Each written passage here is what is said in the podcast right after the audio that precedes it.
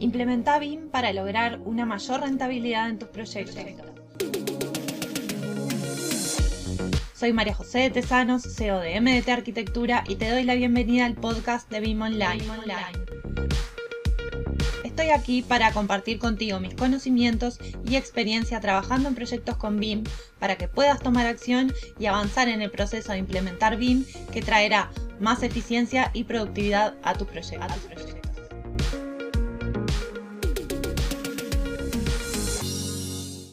Vamos a estar hablando de algunos errores que se cometen al trabajar con BIM. Por lo pronto, los más comunes que nosotros entendemos en el estudio que se repiten en ese intercambio de modelos, ¿no? Cuando nos llega un modelo al estudio, nosotros hacemos en una primera instancia una, auditoría de cómo recibimos ese modelo, si se puede trabajar, si está en condiciones de, de poder volcar la información, de poder desarrollarlo y poder extraer la información que nosotros necesitamos en el estudio.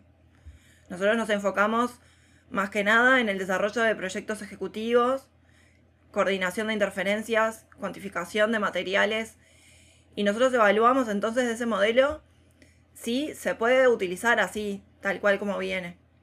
Y muchas veces nos encontramos con que esos modelos tienen errores y errores que son muy comunes y que se repiten, se repiten una y otra vez en esos modelos que recibimos.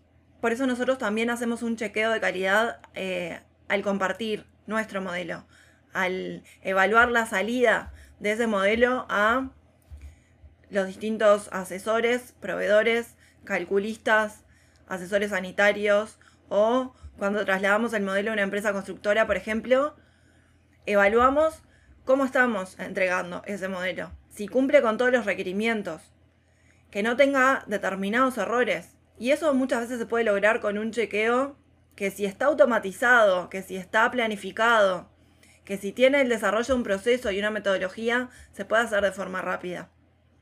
Pero claro, para eso hay que tener desarrollado una metodología.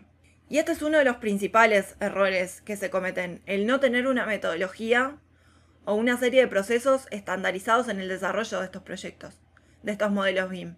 Como te decía, los requerimientos de calidad, por ejemplo, de este modelo BIM, si cumple con determinados requerimientos de calidad, si no tiene elementos duplicados, si los elementos se encuentran en la ubicación que tienen que estar, con la indicación, con la nomenclatura que tienen que estar. Si yo puedo identificar entonces estos elementos en una cuantificación de materiales, porque muchas veces pasa que los elementos de modelado, muros, aberturas, no tienen una identificación, no tienen una nomenclatura específica. Entonces, cuando uno quiere extraer esos cómputos de materiales, muchas veces no se puede, porque simplemente aparecen como elementos vacíos, no reconocidos, no se cuantifican en dónde se deberían de cuantificar. Otro error muy común, y parece, parece que no, pero sí pasa, es no tener una planificación en los proyectos, ¿no?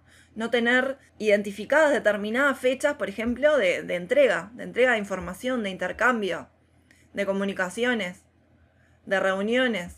Y esto pasaba mucho con la metodología tradicional, pero, pero en BIM es absolutamente necesario este intercambio de información. Entonces se necesita que todas las partes involucradas tengan una planificación, sepan fechas de entrega, sepan cuánto pueden demorar en desarrollar determinada tarea.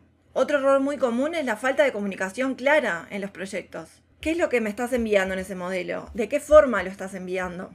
¿Y cómo se pueden mejorar entonces estas comunicaciones teniendo también procesos? teniendo un protocolo de cómo se va a enviar ese modelo, cómo se va a intercambiar, cómo se va a notificar cuando se detectó una interferencia, a quién le corresponde hacer el cambio que sea necesario, qué es lo que se envía en ese modelo, qué información contiene y cómo se va a enviar, cuáles son los medios por los cuales se van a enviar no solo el modelo, sino las comunicaciones con respecto al proyecto.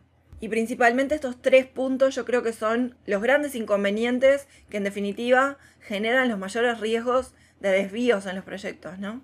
Es lo que venimos arrastrando de la del trabajo con la metodología tradicional, del desarrollo de proyectos con la metodología tradicional en esta casi informalidad en algunos casos, ¿no? Y BIM lo que nos dice es que ya no es viable trabajar así, que ya para este intercambio de información, para poder trabajar de forma colaborativa, no es viable trabajar sin planificación, sin comunicaciones claras y sobre todo con falta de información.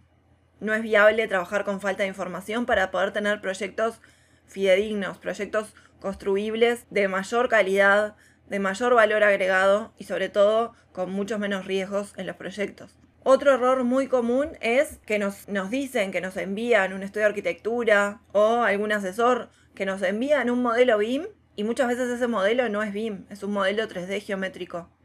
No contiene información. Ese modelado no, no sirve para determinadas fases del proyecto. O no, no tiene precisión, tiene elementos duplicados. Es un modelo 3D, pero por ejemplo no sirve para desarrollar la documentación ejecutiva porque en lo que es el plasmado de estas líneas en 2D, de esos elementos en 3D, tienen líneas superpuestas, no tienen precisión. Gracias a estos errores y estos grandes problemas que se dan con BIM, es que hay que generar retrabajos, hay que volver a modelar, hay que volver a generar ese modelo con la información que nosotros necesitamos. Y eso obviamente no solo genera retrabajos, sino que también genera que los plazos se extiendan en los proyectos de forma imprevista porque muchas veces es una variable con la que no podemos contar, incluso por no recibir ese modelo a tiempo, en fecha. Entonces nosotros siempre intentamos, cuando tenemos que hablar de plazos con un cliente, prever ese, ese intercambio y prever ese chequeo de calidad y prever ese tiempo en caso de que haya que hacer retrabajos. Por lo menos avisarle al cliente de que esto puede llegar a ser así, ¿no? Pero el denominador común, en definitiva, de todo esto es no tener claro cómo se gestiona la información en los proyectos. Podemos hablar de representación geométrica, podemos hablar de un modelo 3D, podemos hablar de manejar más o menos un determinado software, pero estos errores de los que veníamos hablando principalmente se dan por no tener claro cómo gestionar la información, por pensar con una visión estratégica y a largo plazo que este modelo no solamente lo voy a utilizar yo, sino que se va a intercambiar en distintas fases del proyecto y con distintos actores involucrados. Y que es necesario que estos otros actores involucrados entiendan qué es lo que incluye este modelo, qué información contiene, para qué se puede utilizar, cómo se debe utilizar este modelo. Ya lo dice la norma ISO 19650, que BIM en definitiva es una representación digital compartida y da por hecho que tiene que ser compartida para poder crear una base de datos confiable para la toma de decisiones de nuestros proyectos, que es lo que nos viene faltando muy comúnmente, esta información a tiempo, en el lugar preciso, para que justamente no existan estos retrabajos para poder resolver esta información para que ese proyecto se pueda construir. Sí podemos estar más acostumbrados de haber migrado de CAD a un modelo 3D o a empezar a pensar ese proyecto como un 3D.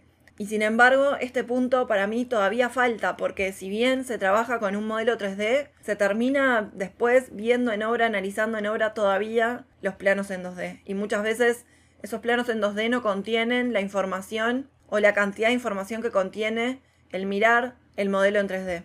El entendimiento que puede generar el analizar este proyecto en 3D. Pero como decía entonces, para trabajar con BIM no alcanza solamente con mirar este modelo en 3D, sino que gestionar la información asociada al proyecto. Y para esto sí o sí es necesario trabajar de forma colaborativa. En una primera instancia, crear procesos y metodologías internas dentro de la empresa, pero pensando siempre con una visión a largo plazo, con una visión estratégica, cómo va a ser ese modelado para que ese proyecto, en definitiva, para que ese modelo BIM pueda ser compartido.